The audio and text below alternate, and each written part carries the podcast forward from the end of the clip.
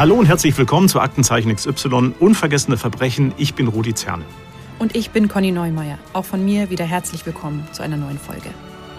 Conny, ich weiß nicht, wie du das siehst, aber es gibt offensichtlich viele, die machen sich selten bis gar keine Gedanken darüber, wie gefährlich der Beruf eines Polizisten, einer Polizistin eigentlich ist. Also für uns als Bürgerinnen und Bürger ist es ja selbstverständlich, dass die Polizei uns schützt und für Sicherheit sorgt. Doch nicht jeder scheint es schätzen zu können. Vielmehr kommt es sogar tagtäglich zu Provokationen, Bedrohungen und sogar Angriffen gegen Polizistinnen und Polizisten. Ja, und da spreche ich jetzt mal nicht nur von Angriffen durch Schwerkriminelle, denen sie auf der Spur sind. Ja, also der Job ist ganz sicher nicht ungefährlicher geworden. Das Risiko, im Dienst verletzt zu werden, das steigt.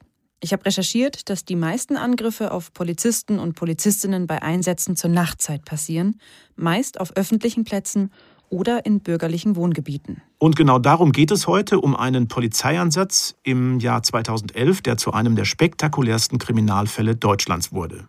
Der Beruf des Polizisten ist gefährlich, vor allem dann, wenn Angriffe völlig unerwartet passieren. Und dazu hören wir später einen Zivilfahnder bei der Polizei dazu.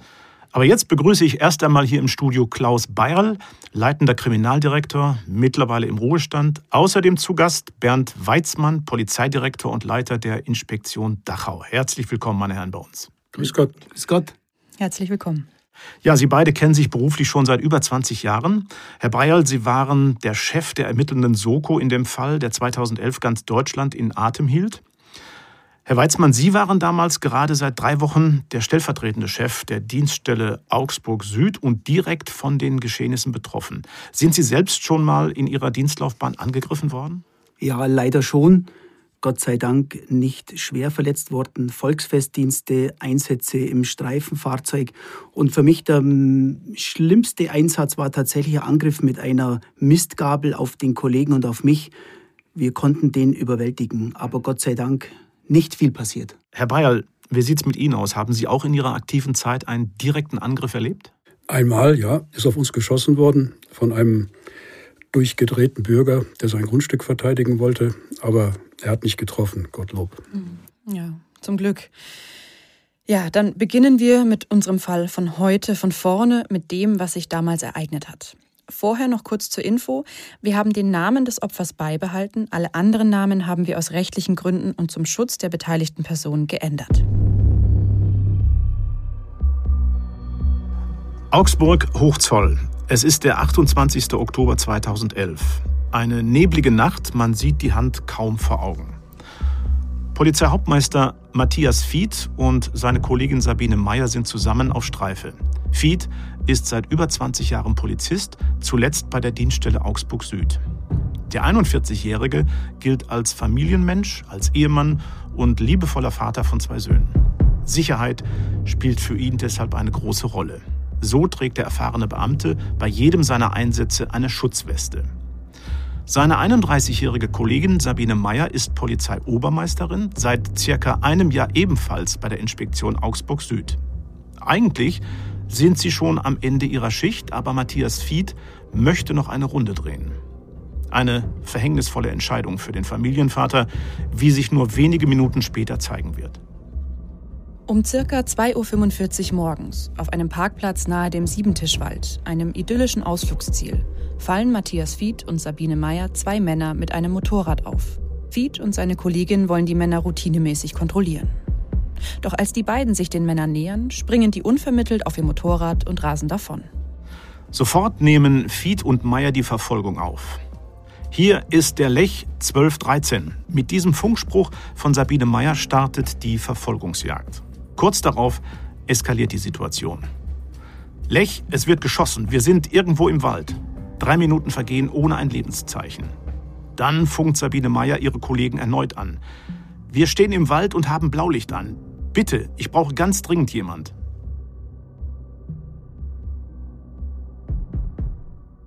Herr Weizmann, das waren furchtbare, dramatische Ereignisse, die sich dazugetragen haben in dieser Nacht. Das kann man ja allein anhand dieser Funksprüche schon erahnen. Und wir sagen es hier gleich, einer der beiden hat diesen Einsatz nicht überlebt. Sie waren damals einer der ersten am Tatort. Wie haben Sie von den Geschehnissen erfahren? Ja, es war mitten in der Nacht. Ich war zu Hause im Bett gelegen Ich habe einen Anruf bekommen, meine Frau hat abgenommen. Kollege Dienstgruppenleiter hat die Situation geschildert. Matthias Fied schwer verletzt, gegebenenfalls verstorben, Schießerei. Ich soll unmittelbar äh, auf die Dienststelle kommen. Ich habe mich angezogen ins Auto gesetzt und bin sofort auf die Dienststelle gefahren, um dort mit einem weiteren Kollegen dann äh, zum Tatort zu fahren. Normalerweise werden Sie an solche Tatorte eher nicht gerufen. Das übernimmt üblicherweise die Kriminalpolizei. Aber das Opfer war ja jetzt einer Ihrer Leute.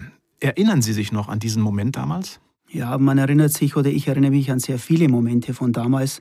Ich bin in dieser Nacht, diese klassische Nebelnacht, stockdunkel Richtung Augsburg gefahren, circa 20 Minuten. Da gehen dir Gedanken durch den Kopf, was ist denn passiert und, und, und wie ist es denn ausgegangen. Und bis man dann auf der Dienststelle ankommt, ähm, bis man sich ein Bild von der Lage machen kann. Als Sie am Tatort angekommen sind, das war gegen 4 Uhr morgens, war die junge Polizistin da noch vor Ort? Nein, die Kollegin war bereits in ärztlicher Behandlung. Was waren dann Ihre Eindrücke am Tatort? Erinnern Sie sich da noch? Ja, ich erinnere mich tatsächlich. Neblige Nacht wie in schlechten Filmen im Wald, ausgeleuchtet durch die Strahler der Kriminalpolizei und durch die Tatortgruppe, habe ich mit dem Kollegen des Kriminaldauerdienstes mir den Tatort ganz kurz erklären lassen. Ich wollte unbedingt Matthias Fied noch sehen, um die Situation für mich wahrnehmbar und realisierbar äh, zu machen. Und anschließend bin ich vom Tatort wieder weggefahren. War denn auf den ersten Blick ersichtlich, wie Herr Fied getötet wurde? Ja, er lag gekrümmt am Boden in einer Art Embryonalstellung und man hat auch sofort gesehen, er ist in den Nackenbereich geschossen worden. Wann hat denn die Familie von Matthias Fied von seinem Tod erfahren? Das kann ich Ihnen gar nicht sagen, weil ich Gott sei Dank diese Nachricht nicht übermitteln musste. Ja, aber Herr Weizmann, wie schwer ist es denn generell, so eine Nachricht zu überbringen?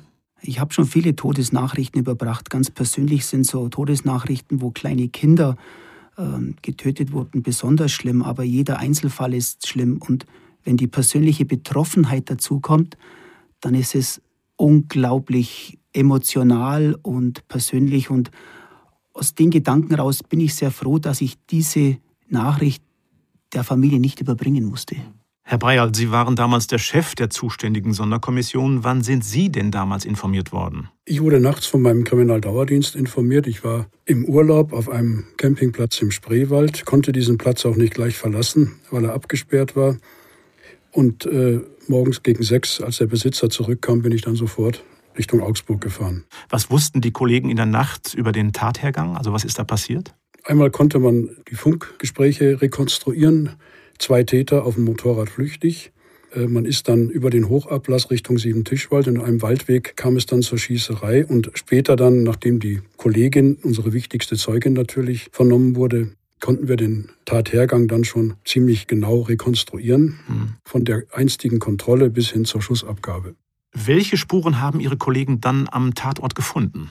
Zunächst einen verlorenen Handschuh, der vermutlich von einem der Täter stammt, dann Patronenhülsen, verschiedener Art von der Schießerei und das Motorrad, mit dem die beiden Täter geflüchtet sind und mit dem sie gestürzt sind. Sie haben dann ja die Soko Spickel gegründet. Wie ist der Name entstanden? Das ist die Örtlichkeit, in der die Tat passiert ist. Mhm. Ja, und dann nehme ich an, dass das Motorrad zu Beginn eine enorm wichtige Spur war, um darüber halt die flüchtigen Täter zu finden? Richtig. Allerdings war das Motorrad gestohlen in Ingolstadt hatte gefälschte Kennzeichen. Deswegen führte uns das nicht direkt zu den Tätern. Wir haben dann eine Öffentlichkeitsfahndung gemacht. Wer hat das Motorrad gegebenenfalls gesehen? Wo hat das Motorrad gestanden? um doch noch über das Motorrad an die Täter zu kommen. Und ich habe einen weiteren Abschnitt in Ingolstadt gegründet, der nur den Auftrag hatte, den Diebstahl des Motorrads zu klären. Weil wenn wir diesen Diebstahl klären, dann haben wir auch die Täter. Ja, auf das Motorrad werden wir später auch noch zurückkommen. Was war mit dem gefundenen Handschuh? Wurde an ihm DNA gefunden? Da wurde eine auswertbare DNA gefunden. Allerdings hatten wir zu dieser DNA keine Person in unserem System. Also kein Treffer im System. Und die Patronenhülsen, konnte man damit die Waffe bestimmen? Richtig, man kann mit diesen Patronenhülsen die Waffen bestimmen. Zum einen die Dienstwaffe von Herrn Fied konnte bestimmt werden. Weitere Hülsen aus einer Pistole wurden gefunden und Hülsen von einer Kalaschnikow, eine Art Maschinenpistole aus russischer Herstellung. Diese Hülsen sind aufgrund ihrer Beschaffenheit sofort erkennbar. In Deutschland ist es verboten, eine Kalaschnikow zu besitzen, oder? Ja gut, in Deutschland braucht man für Waffen ja generell eine Waffenbesitzkarte. Die Kalaschnikow fällt unter das sogenannte Kriegswaffenkontrollgesetz, ist eine Kriegswaffe, der Besitz ist ein Verbrechen. Die Kollegin von Herrn Fied, die war ja auch leicht verletzt. Ein Schuss hat ihren Gürtel getroffen. Daraufhin ist eine Patrone ihres Reservemagazins explodiert. Und glücklicherweise war die Verletzung aber nicht besonders schlimm. Wie ging es ihr aber mental? Ja, man kann sich vorstellen, dass sie in der Nacht, Dunkelheit, es wird auf sie geschossen, der Kollege wird erschossen, dass das natürlich jemanden unheimlich belastet. Das hat sie natürlich auch unheimlich belastet. Gleichwohl war sie unsere wichtigste Zeugin. Wir mussten sie immer wieder dazu befragen. Aber das hinterlässt seine Spuren, wahrscheinlich noch über Jahre hinweg. Was hat sie denn ausgesagt? Sie konnte uns den eingangs schon geschilderten Tatverlauf schildern. Eine Personenkontrolle, nichts Unübliches. Die Täter sehen die Polizei, flüchten. Die Kollegen fahren hinterher. Es geht über den Hochablass, das ist eine Art Brücke über den Lech in den Siebentischwald. Die Täter können an den Leuten dranbleiben und dann fahren die in einen Waldweg hinein und wollen dort im Waldweg einen Parallelweg erreichen und dabei stürzen sie. Das konnte uns die Kollegin genau schildern. Der Kollege Fied ist dann ausgestiegen, hat die Täter angesprochen und dann ging die Schießerei los. Die Kollegin konnte ja zuerst gar nicht feststellen, was ist passiert. Und sie hat dann das einzig Richtige gemacht. Sie hat zunächst einmal Verstärkung angefordert und hat dann versucht, auch noch einen Täter zu treffen, was aber nicht gelungen ist. Was konnte Sabine Meyer denn über die Täter sagen? Wie sahen sie aus? Hatten sie was dabei? Ja, sie konnte sie nicht detailliert beschreiben. Sie konnte nicht mal sagen, ob es wirklich zwei Männer waren. Sie trugen Sturmhauben.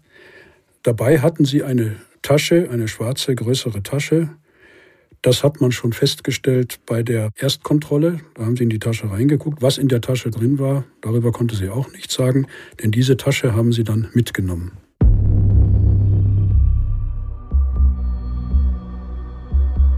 Sabine Meyers Aussage bestätigt, was die Ermittler bereits aus den Funksprüchen wissen. Sie und Matthias Fied wollen zwei Motorradfahrer auf einem Parkplatz kontrollieren. Die beiden Männer tragen einen Helm, darunter Sturmmasken. Ihr fällt aber auf, einer hat eine schwarze Tasche dabei. Als ihr Kollege die beiden anspricht, springen sie plötzlich auf ihr Motorrad und rasen davon. Die Beamten nehmen die Verfolgung auf. Da sie zuerst wenden müssen, verlieren sie die Flüchtenden kurz aus den Augen, aber an der nächsten Kreuzung sehen sie die Männer wieder.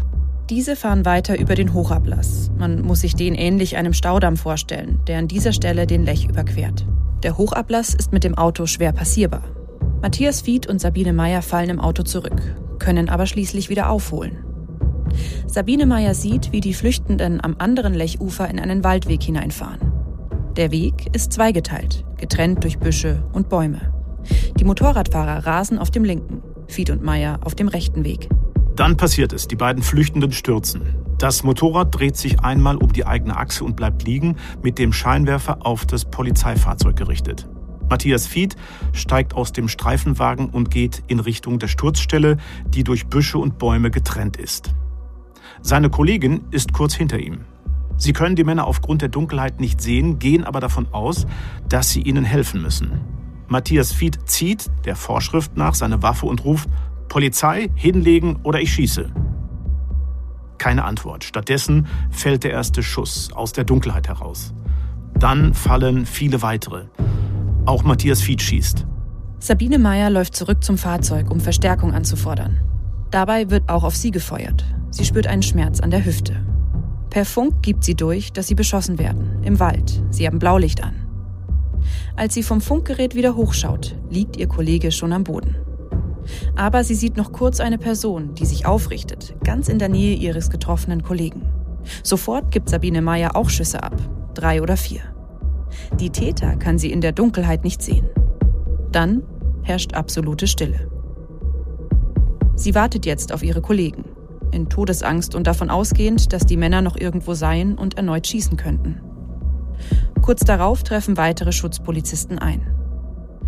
Aber es ist zu spät. Ihr Kollege ist tot und die Täter sind längst zu Fuß verschwunden. Herr Breyer, Sie hatten es, und das war offensichtlich, mit hochgefährlichen Tätern zu tun, die nicht davor zurückschrecken, jemanden zu töten. In diesem Fall einen Polizisten. Matthias Fied hat ja auch geschossen. Glaubten Sie, dass die Täter bei der Schießerei auch was abbekommen hatten? Wir hatten diesbezüglich keine Spuren gefunden, konnten es aber nicht ausschließen. Deswegen wurden natürlich auch sämtliche Krankenhäuser, Ärzte etc. verständigt. Mhm. Auf den Spuren der Täter in einem riesigen Waldgebiet, also dem Siebentischwald. Herr Weizmann, Sie kannten das Gebiet am besten und haben deshalb die Suche nach den Tätern koordiniert? Ja, in der Anfangsphase habe ich diesen Tatort übernommen, zusammen mit einem Kollegen und haben die Erstmaßnahmen dort getroffen. Es war insbesondere die Sicherung dieses Tatortes, die Umstellung und Absperrung des Tatortes, um die Spuren zu erhalten und eventuell Täter, die in diesem Bereich noch wären, äh, festzusetzen. Wie schwer ist es denn, wenn man selbst auch emotional betroffen ist in der Situation, dann einen klaren Gedanken zu fassen, zu wissen, ich muss jetzt weiter rational Entscheidungen treffen? Für mich war es sehr schwer, in dieser Situation zuerst rational zu denken, aber um den Ermittlungserfolg nicht zu gefährden, war es wichtig, sich vom Tatort zu entfernen und die polizeilichen Maßnahmen äh, vorzunehmen. Hier ging es um Absperrungen, Umleitungen, um Absuchen zu ermöglichen, das Gebiet zu strukturieren, um polizeiliche Maßnahmen unmittelbar darauf folgen zu lassen und die Täter vielleicht festzusetzen. Das Gefährliche in dieser Situation war für uns, dieses Waldgebiet war mit den Tätern vielleicht noch besetzt und da haben wir uns vielleicht zu wenig Gedanken gemacht über unsere eigene Gefährdung. Zu diesem Zeitpunkt war es uns aber egal.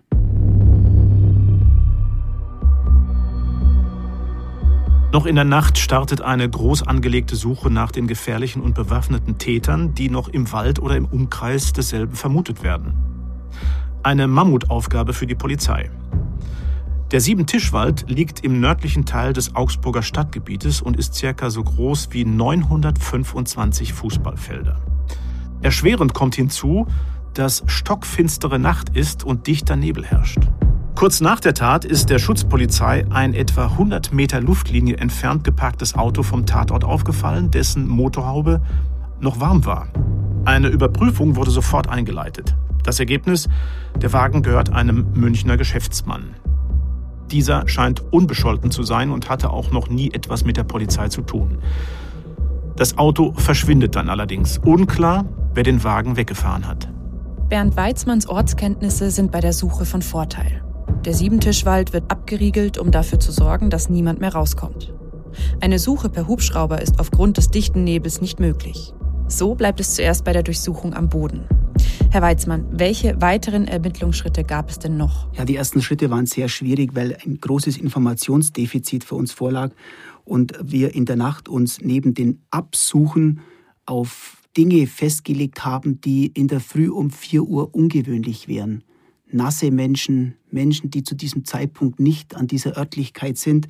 Jegliche ungewöhnliche Ereignisse war der Auftrag auch an die absuchenden Kolleginnen und Kollegen sofort festzustellen und zu überprüfen. Wurde auch in der Stadt Augsburg gesucht? Wir haben die Fahndungsräume, die Gebiete, die wir abgesucht haben, immer weiter vergrößert, insbesondere Bushaltestellen, Haltepunkte, öffentliche Parks, alle Bereiche in der näheren Umgebung. Also es ist eine groß angelegte Suchaktion. Wie viele Polizistinnen und Polizisten waren beteiligt? Wirklich schwer zu sagen. Es war tatsächlich so, dass in der Früh um 4 Uhr natürlich weniger Kolleginnen und Kollegen unterwegs waren. Ähm, man hat aber mit der Zeit immer mehr Einsatzzüge oder Hundertschaften nachgefordert und mit Morgengrauen gingen immer mehr Kolleginnen und Kollegen in diesem äh, Gebiet zur Absuche. Ich glaube, und das ist auch eine Schätzung, eine vorsichtige Schätzung, circa 1000 Kolleginnen und Kollegen waren letztendlich hier bei diesen Absuchen, Überprüfungen in dem Bereich Sieben-Tischwald, in diesem Stadtteil unterwegs. Äh, gegen Mittag kam auch noch ein Spezialeinsatzkommando, wo eine Sicherung vorgenommen hat. Zusammen mit vielen weiteren Kollegen, wie auch Diensthunde führen, denke ich, weit über 1000 Polizeibeamte. Eine sehr beeindruckende Zahl auch für mich. Mhm. Wie lange waren Sie damals im Einsatz am Stück an diesem ersten Tag? Ja, sehr lange. In der Früh um 3, 4 Uhr bis abends 22 Uhr. 18, mhm. 19 Stunden irgendwie. Enorm. Wann konnten denn die Hubschrauber eingesetzt werden? Ja, leider erst gegen mittags, später Vormittag, nachdem sich der Nebel gelichtet hatte. Insbesondere in der Nacht wären die Hubschrauber ein wertvolles Hilfsmittel gewesen, weil auch in der Stadt Augsburg sich um diese Uhrzeit wenig Personen bewegen. Leider, der Nebel hat das verhindert. Während die Suche im Siebentischwald und im Gebiet Augsburg auf Hochtouren weiterläuft, wird noch am selben Tag, also am 28. Oktober 2011, Matthias Fied obduziert. Die Obduktion ergibt nähere Hinweise über den Tathergang. Herr Bayerl, wie wurde Matthias Fied getötet? Ja, bei der Obduktion war sehr aufschlussreich die Feststellung der Einschusswinkel. Und wir konnten feststellen, dass er mit mehreren Schüssen aus einer Kalaschnikow getroffen wurde, obwohl er bereits am Boden lag. Also er war zu dem Zeitpunkt nicht mehr handlungsfähig, auch nicht mehr verteidigungsfähig. Also seine Waffe war leer geschossen. Und dann ist der Täter aus nächster Nähe hin und hat von schräg oben gezielt auf ihn geschossen. Und deswegen konnte die Schutzweste ihn nicht schützen, die ging unterhalb der Schutzweste in den Körper. Das glich schon einer Hinrichtung, nicht? Das war gezielt, eine gezielte Tötung. Kann man nicht anders sagen. Diese Informationen werden nicht an die Medien herausgegeben. Die offizielle Version lautet, Matthias Fied wurde nach einer Verfolgungsjagd von bislang unbekannten Tätern erschossen. Warum haben Sie die Art der Tötung und das Waffenkaliber nicht an die Öffentlichkeit kommuniziert? Das ist Täterwissen und deswegen aus ermittlungstaktischen Gründen wird sowas nicht preisgegeben. Um den genauen Tatablauf der Schießerei zu rekonstruieren, wird am selben Tag der Tatort mit einem Laser vermessen, um dann eine computeranimierte 3D-Darstellung anzufertigen. Auf das Ergebnis müssen die Ermittlerinnen und Ermittler aber noch einige Wochen warten, da diese Rekonstruktion sehr aufwendig ist.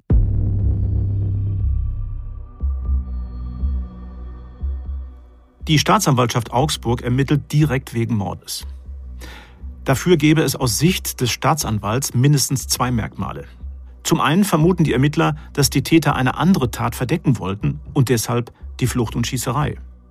Zum anderen erfüllt die Tat das Mordmerkmal der Heimtücke. Ohne Vorwarnung hat einer der Täter losgeschossen.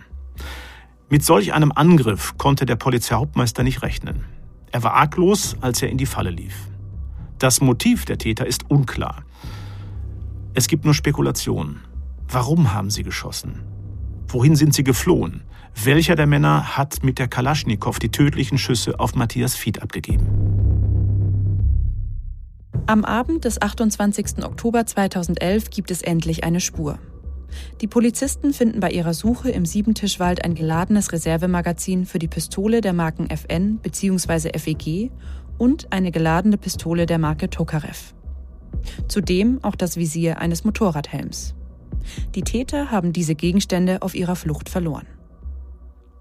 Herr Weizmann, wo haben Sie die Gegenstände im Wald denn gefunden? Tatsächlich bei der Absuche durch die Beamten wurden diese beiden Gegenstände im Dickicht aufgefunden und haben uns eine erste Annahme über die Täter Fluchtrichtung gegeben. Mhm. In welche Richtung sind die Täter geflüchtet? Wir haben hier Richtung Osten, Richtung Lech vermutet. Herr Beil, die Tokarev und die Pistole FN bzw. FEG, was sind das für Pistolen? Kommt da jeder ran oder braucht man dafür einen Waffenschein? Ja, das sind Waffen, für die braucht man eine Waffenbesitzkarte und zum Führen einen Waffenschein. Die Tokarev, das ist eher was fürs Museum, die stammt so aus der Zeit des Ersten Weltkriegs.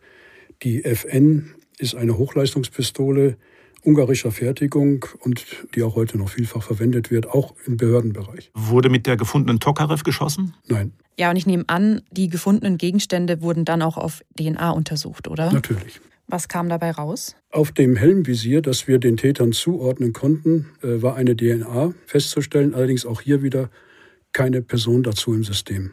Die Suche nach den gefährlichen Männern geht noch mehrere Tage weiter, aber ohne Ergebnis. Die Täter bleiben verschwunden. Das Sicherheitsgefühl der Bevölkerung und der Beamten ist empfindlich getroffen. Zwei Täter, die einen Polizisten kaltblütig ermorden. Wer steckt dahinter? Sind die Mörder noch im Gebiet Augsburg? Werden sie erneut jemanden angreifen? Was hatten bzw. haben die Täter vor? In den Folgetagen wird sicherheitshalber mehr Polizeipräsenz aufgefahren, um die Bevölkerung zu beruhigen und vor allem um sie zu schützen. Herr Beil, wie groß war die Sorge der Polizei, dass die Täter nochmal jemanden angreifen? Die war groß, weil sie hatten ja schon mal rücksichtslos getötet. Sie hatten jetzt auch nichts mehr zu verlieren. Also insofern, äh, und wir wussten vor allem nicht, was sie noch vorhaben. Herr Weizmann, Ihre Dienststelle war durch den Tod von Matthias Fied direkt betroffen. Wie war die Stimmung unter Ihren Kolleginnen und Kollegen? Wir waren sehr betroffen als Dienststelle. Ein Kollege erschossen, eine Kollegin verletzt. Wir waren gefesselt auch von diesen Ereignissen. Es war unglaubliche Trauer auch vorhanden, aber auch eine Motivation hier nicht zurückzustecken, Überstunden einzusetzen und tatsächlich auch für uns und auch für die Bevölkerung da zu sein. Ja, das Verbrechen an Matthias Fied zeigt, wie gefährlich der Beruf des Polizisten, der Polizistin ist. Und er wird immer gefährlicher. Das zeigen auch die Zahlen von 2021. Insgesamt wurden da 89.000 Polizisten und Polizistinnen Opfer von Gewalt. Das sind knapp 4.000 mehr als im Jahr davor. Arne Schmidt weiß, was das bedeutet. Er möchte anonym bleiben. Deshalb haben wir seinen Namen geändert. Er hat elf Jahre als ziviler Fahnder bei der Polizei gearbeitet und Gewalt fast täglich erlebt. Mir ist es schon öfter passiert, dass plötzlich Personen Messer gezogen hatten, was relativ unerwartet war. Also dass, äh, ja, dass sie dann auf einmal mit einem Messer vor mir standen. Gravierendsten Fall war das ein 30 cm Küchenmesser, ähm, was die Person in der Hand hatte, womit ich auch in der Sekunde dann nicht gerechnet hatte. Aber auch mit kleineren Messern oder auch mit Pfefferspray ist es schon vorgekommen, dass die Personen, die auf einmal gezogen hatten, ähm, so schnell kann man dann auch äh, teilweise gar nicht gucken, wie das passiert und ähm, ja, die Situation bewältigen. Besonders die Situation mit dem 30 cm langen Küchenmesser war sehr gefährlich und hat Arne Schmidt auch noch lange danach beschäftigt. Das hätte auch damit enden können, dass ich mit einem Messer, äh, mit einem langen Messer abgestochen worden wäre. Und ähm, das ist mir vorher noch nie passiert. Und ähm, das ist schon, äh, das brennt sich ein. Die Gefahr, jederzeit angegriffen zu werden, ist immer da. Welche Gefühle das auslöst, hören wir jetzt. Ich hatte ganz klar Angst bei diversen Ereignissen, insbesondere wenn, wenn Sie beispielsweise ähm, in eine Wohnung reingehen und Sie stehen ganz vorne mit einer Ramme und rammen die Tür auf.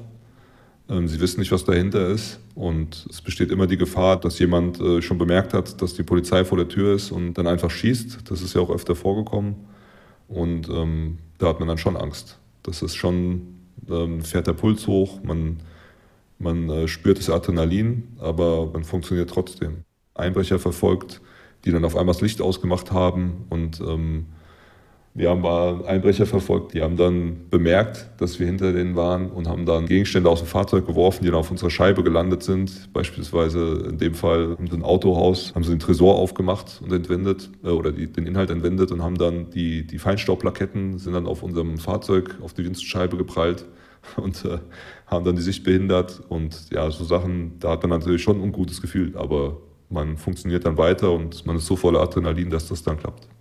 Arne Schmidts Einsätze sind gefährlich und bleiben nicht ohne Folgen. Er hat sich im Dienst viele Verletzungen zugezogen. Ich habe mir zwei Finger wurden mir gebrochen, als jemand meine, meine also ich wollte jemanden den Arm auf den Rücken führen, ähm, Straftäter, und in dem Moment hat die Person ähm, meine Hand gegriffen, hat äh, oder zwei Finger der Hand gegriffen, ähm, hat die komplett abgeknickt. Dabei sind die Knochen gebrochen und haben die Sehnen abgerissen. Ein anderes Mal ähm, habe ich einen Straftäter gestellt, der mir entgegenlief. Ähm, den wollte ich dann ja, mit einem Kick gegen, gegen den Fuß wollte ich stellen, habe leider Schienbein getroffen. Ähm, es hat sich später herausgestellt, die Person war Profikampfsportler. Ähm, Schienbein war abgehärtet, dementsprechend ist mein Fuß gebrochen und alle Bänder sind gerissen. Ein anderes Mal wurde ich massiv mit Pfefferspray angegriffen und habe jemanden Faustschlag versetzt. Dabei ist dann ähm, mein kleiner Finger gebrochen und auch die Sehne abgerissen. Die Augen waren schwer verletzt, ähm, schwere Hornhautverätzungen und ähm, eine Prellung im rechten Augapfel.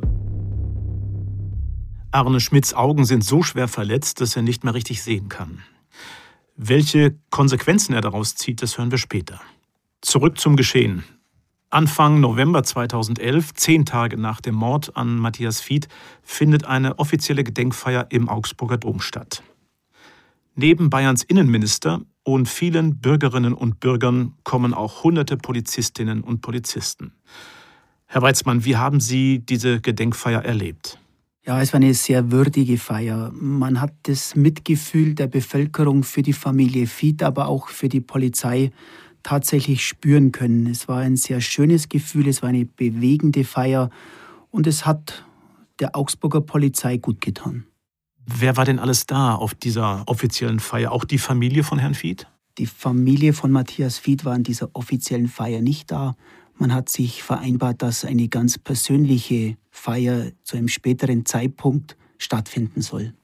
War Matthias Fieds Kollegin auch auf der Gedenkfeier dabei? Bei der offiziellen Feier war sie nicht dabei. Wie ging es ihr zu dem Zeitpunkt? Sie war sehr, sehr betroffen von der Tat. Ihr ging es auch psychisch sehr schlecht und wir haben alle verstanden, dass sie nicht daran teilnehmen will. Der Mord an Matthias Fied hat auch tiefe Spuren auf ihrer Dienststelle hinterlassen, oder? Ja, sehr wohl. Wir waren sehr betroffen. Die Dienstgruppe von Matthias Fied war in besonderem Maße von der Trauer ergriffen. Unsere Kolleginnen und Kollegen hm, hatten fast keine anderen Gedanken mehr. Wir hatten auch die Problematik in den Folgenächten, dass insbesondere Kolleginnen der Dienstgruppe nicht mehr in der Dunkelheit Streife fahren konnten oder hatten auch Zählungen hinsichtlich äh, bei Nebel kann ich keinen Streifenwagen mehr besteigen. Also man hat festgestellt, die Kolleginnen und Kollegen waren tatsächlich traumatisiert von diesem Ereignis und das hat sich auch bei uns ähm, im Krankenstand niedergeschlagen. Mhm. Sie sprechen es gerade schon an, externe Unterstützung. Um in den normalen Dienst zurückzugehen, braucht man schon auch psychologische Betreuung in so einer Situation, oder? Die Betreuung der Kolleginnen und Kollegen war sehr unterschiedlich. Manche wollten für sich die Geschehnisse verarbeiten, manche wollten mit einem Raum der Stille daran gedenken und es haben aber auch Kolleginnen und Kollegen professionelle Hilfe benötigt. Das ist ihnen ermöglicht worden, aus verschiedenen Bereichen hier diese Trauerbewältigung, diese Verarbeitung der Geschehnisse zu ermöglichen. Aufgrund der Brutalität der Täter und der Tatsache, dass ein Polizeibeamter erschossen wurde, erhält der Mordfall von Beginn an eine extrem hohe mediale Präsenz.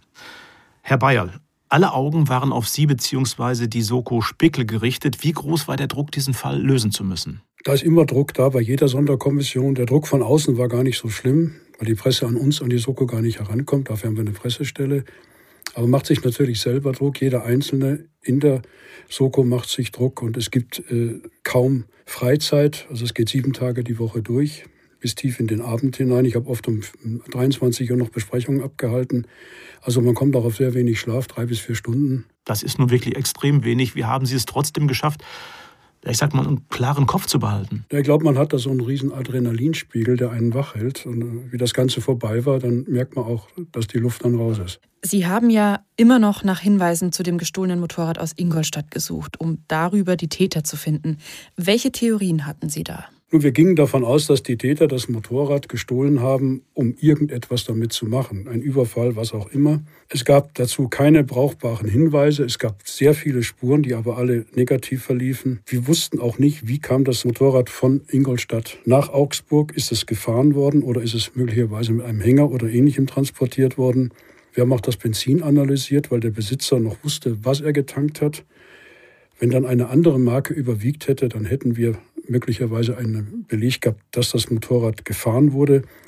Wir gehen aber davon aus, dass es nicht gefahren wurde und dass es irgendwo abgestellt war. Man stellt das irgendwo hin, tut eine Plane drüber, es fällt eigentlich überhaupt nicht auf. Ich meine, das Motorrad selber ist jetzt ein relativ altes Motorrad und natürlich waren die Täter vermutlich auch mit dem nicht sehr geübt, was den Sturz erklären würde. Am 9. November 2011 entscheidet sich die Soko Spickel auch für eine Öffentlichkeitsfahndung in Aktenzeichen XY ungelöst. Helmut Sporer, erster Kriminalhauptkommissar von der Kripo Augsburg, war damals bei mir im Studio. Aber nicht nur nach dem Motorrad wurde gesucht, sondern auch nach der schwarzen Tasche, die die Täter bei sich hatten. Hören wir mal kurz in die Sendung rein. Äh, Herr Sporer, wie es hier aussieht, im Moment könnte der Grund für dieses Verbrechen eine solche schwarze Tasche sein. Was glauben Sie, war da drin? Dazu gibt es viele Spekulationen. Fakt ist, wir wissen nicht, was in der Tasche war. Mhm. Uns interessiert aber, wer hat eine solche Tasche gesehen. Die Auffälligkeiten sind insbesondere diese drei sehr markanten Zusatztaschen an der Seite. Mhm. Zurückgelassen haben die Täter auch dieses Motorrad, eine grau-gelbe Honda CB 500. Wer hat das gestohlene Motorrad zwischen dem 11. und dem 28. Oktober gesehen? Äh, Matthias Fied wurde 41 Jahre alt. Er hinterlässt eine Frau und zwei Kinder. Für Hinweise, die zur Festnahme seiner Mörder führen, ist eine hohe Belohnung ausgesetzt. Insgesamt 55.000 Euro. Herr Breierl, 55.000 Euro ist extrem viel. Warum so viel? Wir gehen davon aus, dass bei einer sehr hohen Belohnung auch man wesentlich schneller bereit ist, einen Tipp zu geben. Deswegen haben wir die Belohnung auch so erhöht. Sind denn dann nach der Ausstrahlung brauchbare Hinweise eingegangen? Leider nicht. Äh, auch die Motorradspur hat uns äh, viele Wochen beschäftigt, aber auch hier haben die Ermittlungen nichts gebracht. Aber das Hinweisaufkommen aus der Bevölkerung war ausgesprochen groß, wie Sie gesagt haben. Alleine in den ersten zwei Monaten erhält die Soko Spickel knapp 1000 Hinweise. Unter anderem heißt es, die Russenmafia könne was damit zu tun haben. Auch gab es die wildesten Verschwörungstheorien. Herr Breyal, worum ging es in diesen Theorien? Ja, unter anderem darum, dass man vermutet hat, der Herr Fied habe irgendjemanden im Dienst mal auf den Schlips getreten und deswegen sei das eine Art Racheakt. Das ist natürlich absoluter Unsinn. Daran haben wir auch nie eine einzige Sekunde geglaubt. Springen wir nochmal zurück zum Tattag, denn an diesem Tag hatten Schutzpolizisten eine Entdeckung gemacht, die der Schlüssel zur Aufklärung werden wird. Polizisten ist ein etwa 100 Meter Luftlinie entfernt geparktes Auto vom Tatort aufgefallen mit noch warmer Motorhaube. Eine Überprüfung ergab, dass der Wagen einem unbescholtenen Münchner Geschäftsmann gehört. Doch jetzt, einige Wochen später, stößt ein Beamter der Sonderkommission Spickel schließlich auf eine interessante Begebenheit und liefert damit den entscheidenden Durchbruch. Das Auto wurde natürlich überprüft. Äh, es stellte sich heraus, der Fahrer ist völlig unbescholten. Insofern ist das keine Spur, die hoch priorisiert wird. Wir hatten andere Spuren. Es haben natürlich auch immer Bürger angerufen und gesagt, man sollte doch mal den Polizistenmörder, der schon mal einen Polizisten getötet hat, genauer untersuchen. Aber dazu gab es eben keinerlei weiterführende Beweise oder Belege. Hierzu muss man sagen, dass der in Augsburg lebt und hat 1975 schon mal einen Polizisten erschossen. Dafür saß er insgesamt 19 Jahre im Gefängnis. Es kam auch ein Mitarbeiter von der Sonderkommission zu mir und hatte auch wieder die Theorie, es könne doch dieser UWS gewesen sein. Was er sagte, klang gut. Aber ohne Belege, ohne Beweise gibt es keine weiterführenden strafprozessualen Maßnahmen. Deswegen sollte er nochmal alle Akten durchgehen. Und dann kam eben der Durchbruch. Aus den Akten konnte man feststellen, dass der Besitzer dieses Autos ein Verwandter von Uwe S. ist. Wie hat der Kollege die Verwandtschaft entdeckt? Es war akribische Arbeit aus den Akten, aus den Unterlagen und dort war ein Vermerk, dass mit diesem Fahrzeug der UWS unterwegs ist. Mhm. Und wurde dieser Verwandte dann auch befragt? Nein, zunächst nicht. Denn wir wollten vermeiden, dass die Täter gewarnt werden, dass wir ihnen auf der Spur sind. Wir waren darauf angewiesen, dass die Täter Fehler machen. Das machen sie nicht, wenn sie glauben, wir sind ihnen auf den Fersen. Ich muss noch dazu sagen, das war eine tolle Leistung des Kollegen, dass er sich so akribisch da reingehängt hat und diese Spur dann aufgetan hat.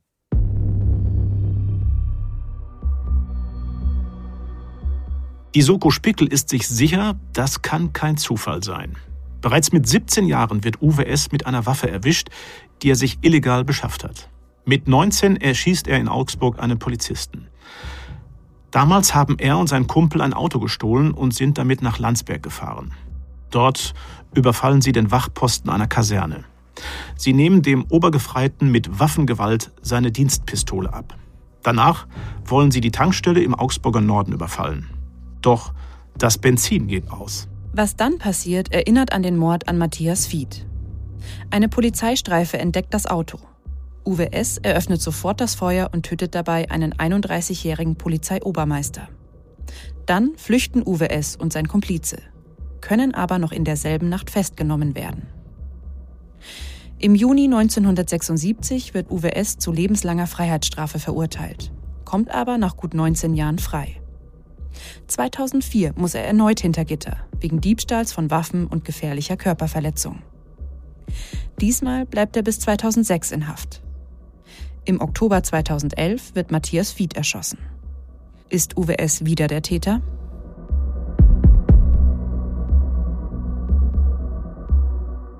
Aber noch haben die Ermittler keine Beweise. Herr Bayerl, wie sind Sie jetzt vorgegangen? Wir haben quasi einen Paradigmenwechsel durchgeführt. Wir haben bisher deliktsorientiert ermittelt, also von der Tat zum Täter. Jetzt haben wir umgestellt auf personenorientierte Ermittlung. Das heißt, wir kennen die Täter und müssen es den Tätern beweisen. Uwe S. ist ein Vollprofi, der lange Jahre gesessen hat und natürlich auch viel gelernt hat. Und was wichtig ist, wir brauchen zum Beweis die Tatwaffen, wir brauchen weiteres Beweismaterial, ansonsten wird es schwer, ihn zu verurteilen. Es war aber klar, die Waffen hat er nicht zu Hause. Deshalb haben wir die Möglichkeiten genutzt, die uns die Strafprozessordnung bietet, die Observation, Telefonüberwachung etc. Dabei ist auch sein älterer Bruder Jürgen S. ins Visier gerückt. Bisher war er nicht aktenkundig.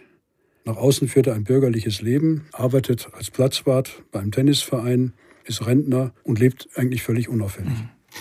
Was wussten Sie zu dem Zeitpunkt über das Verhältnis der Brüder? Im Laufe der Ermittlungen kam ganz klar heraus, dass Jürgen S. der Schwächere war. Er war seinem Bruder nicht gewachsen, er ist ihm gefolgt, aber es gab ein sehr enges Verhältnis. Jürgen S. wirkte normal, war sozial besser integriert, hat eine Tochter und eine Frau, aber auch eine heimliche Freundin. Im Dezember 2011 haben Sie mit der Observation von Uwe S. begonnen. Haben Sie dann auch seinen Bruder Jürgen S. observiert? Ja, beide. Sind Sie davon ausgegangen, dass Jürgen S. der zweite Mann ist? Ja, wir sind absolut davon ausgegangen. Dann erzählen Sie doch mal im Detail, wie lief diese Observation der beiden Brüder ab? Details kann ich hier nicht sagen. Aus ermittlungstaktischen Gründen wollen wir natürlich nicht äh, sagen, was wir genau machen. Nur so viel, die Observation machen spezielle Kräfte, die dafür ausgebildet sind. Das müssen Profis sein. Und natürlich ist auch bei solchen äh, Tätern ein sehr hoher Kräfteeinsatz erforderlich. Sie setzen dabei natürlich auch Technik ein. Wie wird diese Technik eingesetzt? Wir haben verschiedene Möglichkeiten der Technik, zum Beispiel Peiltechnik, die wir am Fahrzeug anbringen, um dann festzustellen, wo sich der Täter genau bewegt, ohne ihm ständig folgen zu müssen. Ein Mann wie Uwe S. ist auf Sicht nicht zu observieren. Er kennt alle Tricks, wie man eine Observation aufdeckt bzw. abschüttelt. Deswegen Einsatz von Peiltechnik, um eben nicht auf Sicht observieren zu müssen. Haben sich die Brüder denn während dieser Observation konkret untereinander über die Tat geäußert? Nein. Äh, das war auch nicht zu erwarten. Also manchmal hat man gemerkt, dass der eine was sagen wollte, wurde aber sofort unterbrochen von Uwe S. Kein Wort. Mhm. Also bei, bei, bei, Telefonaten beispielsweise. Mhm. mhm. Sie haben die Zeit der Observation ja als sehr intensiv erlebt. Warum? Ja, es ist eine Gratwanderung. Wir wissen, wir haben jetzt zwei Täter, die wir vermutlich auch genau kennen. Die haben scharfe Waffen, die haben rücksichtslos mit einer Maschinenpistole geschossen. Wir müssen natürlich davon ausgehen, dass sie im Zweifel wieder von der Waffe Gebrauch machen oder dass sie möglicherweise irgendetwas wieder machen werden, irgendein Überfall, denn sie haben ja ihr Ziel nicht erreicht in der Nacht. Wenn wir davon ausgehen, sie wollten irgendeinen Überfall machen, haben sie ja nichts erreicht. Also werden sie das möglicherweise nachholen. Dann Ende Dezember 2011 kam es zum Zugriff. Wir hatten eigentlich vor, den Zugriff etwas später zu machen. Die Freundin des einen war im Ausland und wir wollten auch sie festnehmen als mögliche Mittäterin. Allerdings ist der Observationseinheit aufgefallen, dass das Verhalten der Brüder, äh, Ausbaldowern eines Geschäftes, die Vermutung nahegelegt hat, dass sie wieder einen Raubüberfall oder irgendwas Ähnliches planen. Dieses Risiko konnten wir nicht eingehen, das war völlig unmöglich. Deswegen haben wir in der Nacht uns entschieden, wir greifen morgen früh zu, was natürlich einen wahnsinnigen Aufwand bedeutet, die ganzen Kräfte innerhalb weniger Stunden herzuführen. Von wie vielen Kräften reden wir da? Insgesamt waren wir mehrere Hundertschaften im Einsatz zur Durchsuchung. Spezialeinsatzkommando, mobiles Einsatzkommando. Es musste alles koordiniert werden. Die Einsatzbefehle standen natürlich schon alle, aber wir mussten das jetzt in der Nacht noch auf den nächsten Morgen fokussieren. Gab es da so einen bestimmten Zeitpunkt nach dem Motto, um 6 Uhr schlagen wir zu? Normal gibt es den. Normal fängt man an, eine solche Durchsuchung allen sehr früh. In diesem Fall ging das nicht, weil in der Wohnung des Haupttäters noch die alte Mutter lebt. Und wenn wir da mit Gewalt reingehen, möglicherweise verletzen wir die, möglicherweise äh, kriegt den Herzinfarkt. Deswegen haben wir uns entschlossen, den Zugriff so zu machen, dass wenn er im Fahrzeug unterwegs ist, ihn dort stellen und dann zugreifen.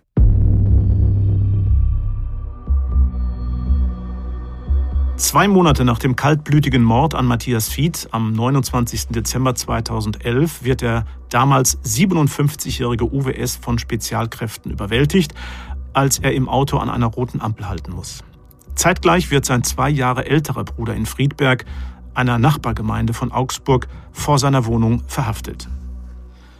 Der Haftbefehl gegen die Brüder lautet auf Verdacht des Mordes und des versuchten Mordes. Beide kommen sofort in Untersuchungshaft in getrennte Gefängnisse, damit sie sich nicht absprechen. Die Brüder werden sich mehr als ein Jahr lang nicht mehr sehen. Zeitgleich zu den Verhaftungen erfolgt die Durchsuchung mehrerer Wohnungen, die durch die enge Observation der Brüder lokalisiert wurden. Die Durchsuchung ist ein voller Erfolg. Die Ermittler finden mehr als ein Dutzend Schusswaffen, darunter Schnellfeuergewehre und auch Handgranaten also schwere Kriegswaffen. Aber die Fahnder machen noch eine Entdeckung. Einbruchswerkzeug und Beute aus mehreren Überfällen. Die Brüder sind, wie sich später herausstellen sollte, für eine Vielzahl schwerer, bislang ungelöster Verbrechen verantwortlich. Zwischen 2002 und 2011 haben sie mehrere Werttransportfirmen und einen Supermarkt ausgeraubt und insgesamt eine sechsstellige Summe erbeutet. Ihre Opfer haben sie dabei äußerst brutal behandelt und verletzt. Auch Aktenzeichen XY ungelöst hat im Jahr 2009 über einen Überfall auf eine Werttransportfirma berichtet, für den die beiden Brüder verantwortlich waren.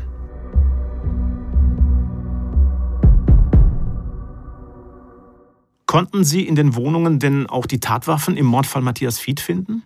In einer Wohnung konnten wir drei Sturmgewehre der Bauart Kalaschnikow AK-47 finden. Allerdings waren die Waffen nach der Tat manipuliert worden. Das heißt, die Teile wurden ausgetauscht, es wurde möglicherweise auch Schlagbolzen nachträglich abgeschliffen. Und das heißt, um die als Tatwaffe zu identifizieren, mussten wir die Waffen in jeder nur denkbaren Konstellation wieder zusammenbauen. Das heißt insgesamt 27 Möglichkeiten, das uns dankenswerterweise das Landeskriminalamt München übernommen hat. Sehr aufwendig nachzuweisen, wenn die Waffen manipuliert wurden, die Waffen zuzuordnen, die bei der Tat verwendet wurden. Also es konnte von den Kalaschnikow-Gewehren zumindest eins sicher als Tatwaffe identifiziert werden. Gab es auch DNA an den Kalaschnikows von einem der Brüder? Ja, an allen drei Waffen wurde DNA vom UWS gefunden. Und was war mit der Pistole Typ Kaliber 9, mit der Matthias Fied zuerst getroffen wurde? Konnte die in einem der Verstecke gefunden werden? Die konnten wir nicht genau zuordnen. Es wurden vergleichbare Waffen gefunden, aber wir konnten nicht zwingend sagen, ob es die Waffe war, die bei der Tat verwendet wurde. Gab es sonst noch Hinweise? Es wurde ein schwarzer Seesack gefunden, also ähnlich der Beschreibung der Kollegin. Und auf diesem befanden sich Blutspuren vom Kollegen Fied. Bei ihrer Flucht haben die Täter ja auch ein Helmvisier und eine Waffe verloren. Sie haben auf den verlorenen Gegenständen DNA gesichert. Hat diese DNA mit einer der DNAs der Brüder übereingestimmt? Ja, mit der DNA des Bruders. Den UWS-DNA hatten wir ja, die war negativ, aber die des Bruders war ein Treffer. Was war denn mit dem verlorenen rechten Handschuh, der am Tatort gefunden wurde? Dieser Handschuh wurde ja in der Nähe der Schussposition des Pistolenschützes gefunden, auch hier die DNA vom Bruder. Wir vermuten, dass der Handschuh nicht verloren wurde, sondern ausgezogen wurde, um besser schießen zu können. Also der Handschuh war wahrscheinlich beim Schießen hinderlich.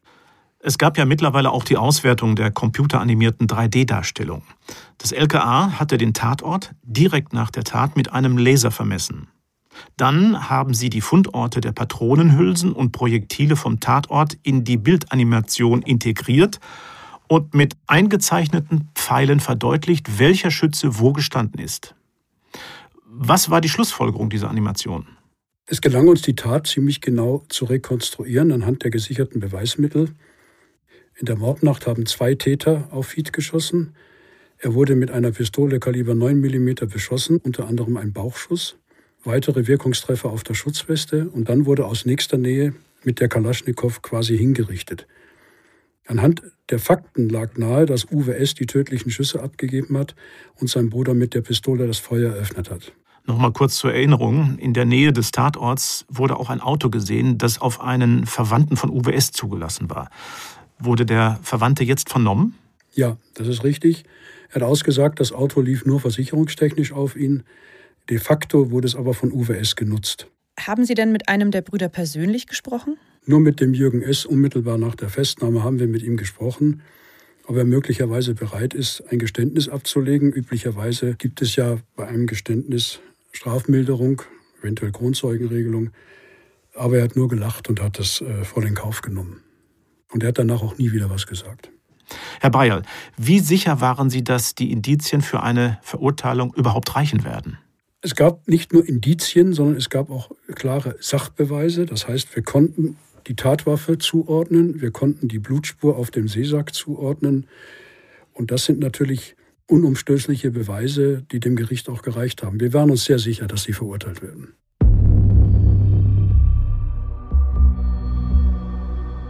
Am 21. Februar 2013 startet unter strengsten Sicherheitsvorkehrungen der Prozess vor dem Landgericht Augsburg.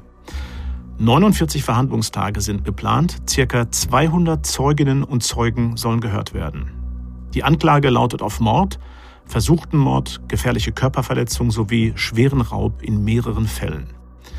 Die Raubüberfälle auf mehrere Werttransportunternehmen im Zeitraum von 2002 bis 2011 werden mitverhandelt. Außerdem werden den Brüdern Verstöße gegen das Waffen- und Kriegswaffengesetz vorgeworfen. Laut der Staatsanwaltschaft gilt der Hauptbeschuldigte, Uwe S., als sozial unangepasster Waffennarr, der schießwütig agiert, wenn er in Konfliktsituationen gerät. Uwe S. weigert sich am ersten Prozesstag auszusagen und ruft nach der Anklageverlesung. Es ist müßig, auf diese Grimms-Märchen zu reagieren. Außerdem beschimpft er den Staatsanwalt als Drecksack, als dieser den Antrag ablehnt, ihn von seinen Fußfesseln zu befreien. Es wird ein spektakulärer Prozess. Als Nebenkläger treten die Ehefrau des ermordeten Polizisten sowie seine Kollegin Sabine Meyer auf. Sie sagt auch als Zeugin aus. Die Polizistin hat, durch die Schießerei ausgelöst, ein Knalltrauma sowie eine nachhaltige Traumatisierung. Deshalb ist sie längere Zeit arbeitsunfähig. Unter welchen seelischen Folgen sie nach dem Mord an ihrem Kollegen zu leiden hat, das erzählt sie nur unter Ausschluss der Öffentlichkeit. Im Prozess werden auch mehrere Mithäftlinge von Jürgen S. gehört. Einer behauptet, dass Jürgen S. über den Mord gesprochen habe, etwa über die erste Begegnung mit der Polizeistreife auf dem Parkplatz. Die hätten uns da gar nicht gesehen, wenn das Licht am Motorrad nicht gebrannt hätte. Über seinen Bruder soll er geschimpft haben. Der Polizist lag am Boden und der Idiot läuft hin und knallt ihn ab. Ein anderer Gefängnisinsasse berichtet, dass Jürgen S. ihm gegenüber wiederholt angegeben habe, dass er es gewesen sei, der nach der Tat den Pkw, der auf einem Parkplatz abgestellt gewesen sei, abgeholt habe, obwohl die ganze Gegend bereits überwacht worden sei.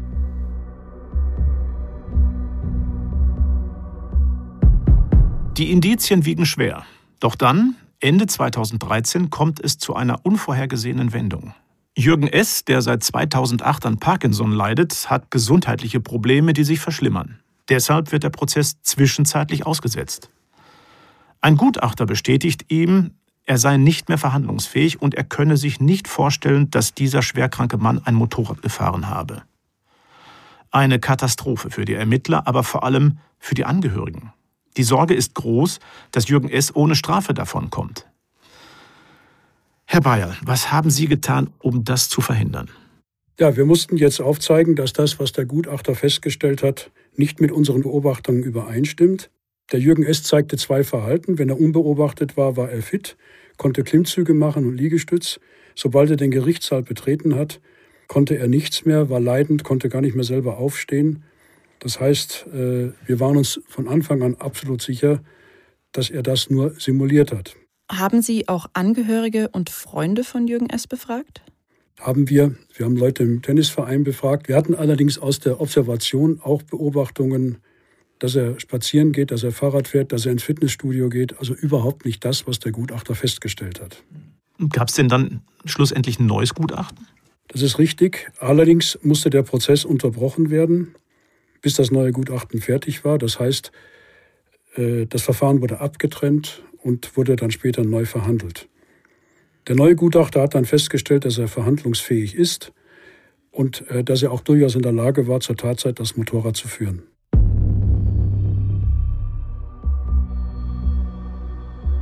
Der Prozess von Jürgen S. wird nun losgelöst von seinem Bruder verhandelt. Aber letztlich kommt das Gericht schließlich zu folgendem Schluss über den Tathergang. Aus der Dunkelheit heraus eröffnet Jürgen S. das Feuer auf Matthias Fied und seine Kollegin. Fied sucht Deckung, erwidert dann das Feuer, dabei wird er von Jürgen S. mehrmals getroffen. Ein Projektil trifft ihn frontal im Brustbereich in die Schutzweste.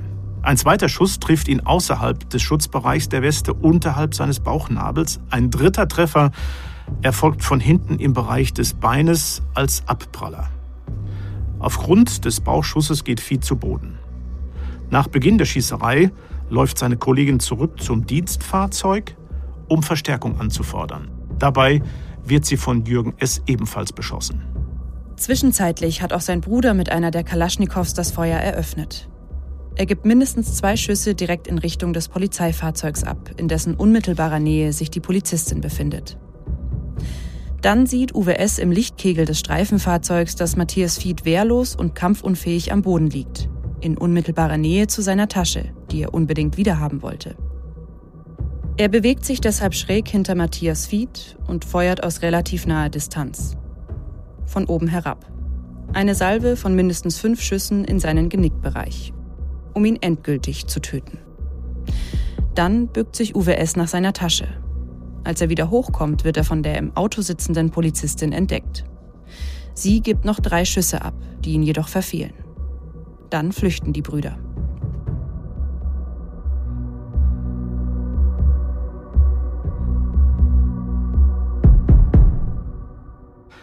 Am 27. Februar 2014 verurteilt die Strafkammer des Landgerichts Augsburg UWS schließlich zu lebenslanger Freiheitsstrafe und ordnet die anschließende Sicherungsverwahrung an. Er wird wegen Mordes mit besonderer Schwere der Schuld, versuchten Mordes, wegen besonders schweren Raubes, in Tatmehrheit und wegen Besitzes von Kriegswaffen und deren Benutzung verurteilt. Am 22. September 2014 wird der Prozess gegen Jürgen S. erneut aufgenommen und am 5. März 2015 wird Jürgen S. zu lebenslanger Haft mit besonderer Schwere der Schuld verurteilt. Allerdings ohne Sicherungsverwahrung. Herr Bayerl, im Prozess konnte nicht geklärt werden, was die Brüder in der Tatnacht dort wollten. Eine hundertprozentige Antwort werden Sie und auch die Angehörigen wohl nie kriegen, warum Matthias Fied sterben musste, oder? Da können wir nur spekulieren, denn die Täter haben ja dazu keine Angaben gemacht. Es könnte sein, dass sie unbedingt flüchten wollten, denn natürlich war es UWS klar, wenn er nur mit diesen Kriegswaffen erwischt wird, reicht das normal schon bei ihm für eine Sicherungsverwahrung. Also er hatte im Endeffekt nichts mehr zu verlieren. Es könnte auch sein, dass sie einen Raubüberfall geplant haben. Wo, wann, wissen wir nicht. Also da bleibt vieles spekulativ. Was war denn in der Tasche, die UWS offensichtlich unbedingt zurückhaben wollte? Ja, ganz sicher waren da die Waffen drin, aber was noch drin war, was möglicherweise auch zur Identifizierung der Täter geführt hat, das wissen wir nicht. Wie hat denn die Familie auf das Urteil reagiert? Wissen Sie das? Ich habe mit der Familie da nicht drüber gesprochen, aber ich kann mir vorstellen, dass die erleichtert sind, dass die verurteilt sind und dann eigentlich nie wieder auf freien Fuß kommen. Herr Bayer, könnte man sagen, dass Sie stolz darauf sind, dass Ihre Soko den Fall aufklären konnte? Vielleicht ist stolz das falsche Wort. Wir sind zufrieden, dass die Arbeit erfolgreich war. Und erfolgreich heißt für uns immer erst, dass es ein Urteil gibt. Und das Urteil war in der höchstmöglichen Härte, was das Gesetz vorsieht. Äh, es ist natürlich vor allem auch ein Drama, das die Familien und Kollegen belastet. Und für uns war eben wichtig, dass wir diese Leute aus dem Verkehr ziehen, dass da nichts mehr weiteres passieren kann. An dieser Stelle hören wir nochmal Arne Schmidt. Auch er ist durch schwere Zeiten gegangen. In seiner Zeit als Zivilfahnder hat er mehrere Verletzungen erlitten. Die schlimmste war die Verätzung seiner Augen. Glücklicherweise hat er sein Sehvermögen vollständig zurückerlangt.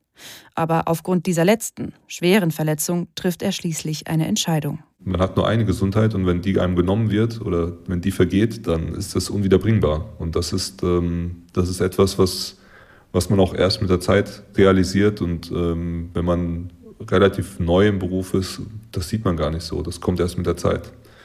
Und dementsprechend, ja, kann ich nur sagen, das ist das Wichtigste. Man, man muss gesund nach Hause kommen, denn es beeinflusst auch nicht nur das eigene Leben, sondern das Leben der ganzen Familie, das Leben der Freunde, des ganzen Umfeldes. Deshalb habe ich mich dazu entschieden, was anderes zu machen. Also Arne Schmidt hat dann seinen Beruf aufgegeben. Er ist nicht mehr Polizist, sondern er hat sich entschlossen, was Neues, was anderes zu machen. Sicherlich ein schwerwiegender Entschluss. Herr Bayerl, können Sie Herrn Schmidts Entscheidung nachvollziehen? Ja, wenn jemand derart schwere gesundheitliche Einschränkungen im Dienst erlitten hat, dann äh, ist die Frage, ob er dann auch unvoreingenommen weitermachen kann. Und in dem Fall war vielleicht die Entscheidung richtig, aus dem Dienst auszuscheiden. Also wir haben es gesehen, der Job des Polizisten ist gefährlich, brandgefährlich, keine Frage. Aber er ist auch enorm wichtig, denn ohne die Polizistinnen und Polizisten würde unsere Demokratie kaum funktionieren. Herr Weizmann, warum sind Sie Polizeibeamter geworden? Es war tatsächlich schon ein Kinderwunsch, Polizist zu werden. Und äh, mir hat immer schon gefallen, die Vielfältigkeit des Polizeiberufes auszuüben auch unter Berücksichtigung mancher Gefährdungsaspekte. Aber ich habe es bis heute nicht bereut, Polizist geworden zu sein. Herr Bayerl, wie war das bei Ihnen? Warum wollten Sie Polizist werden? Im Prinzip das Gleiche. Ich wollte es eigentlich auch schon immer. Es ist ein sehr abwechslungsreicher Beruf. Vielleicht auch ein bisschen geprägt durch Fernsehen, dass man sagt, Mensch, das ist so spannend, was die machen. In Wirklichkeit sieht es natürlich auch anders aus. Aber ich habe es bis zum Schluss nicht bereut. Ich war für mein Leben gern Polizist, auch bis zum letzten Tag. Und ich würde es auch so wieder machen. Mhm. Würden Sie junge Menschen ermutigen, sich bei der Polizei zu bewerben oder würden Sie sagen, Finger weg?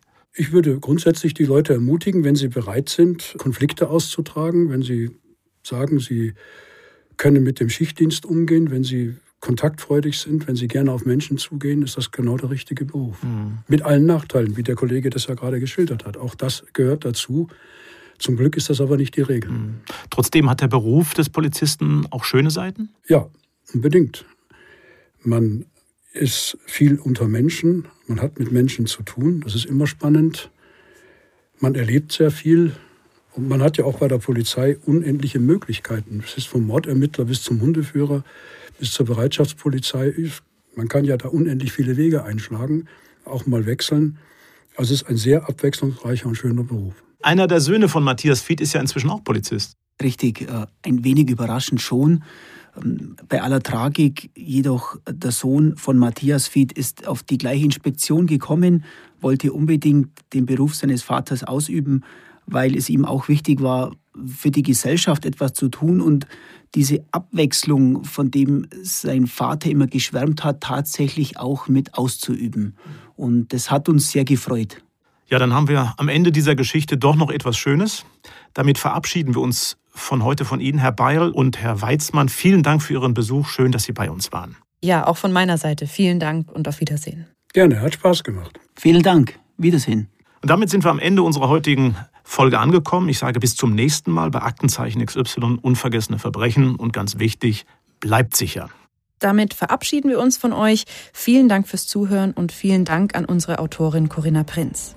Wenn euch die Folge gefallen hat, dann lasst gerne ein paar Sterne da oder abonniert unseren Podcast, dann verpasst ihr auch die nächsten Folgen nicht. Alle weiteren Infos zur Folge findet ihr wie immer in den Show Notes. Bis in zwei Wochen. Ciao. Aktenzeichen XY Unvergessene Verbrechen ist eine Produktion der Securitel in Kooperation mit Bumfilm im Auftrag des ZDF.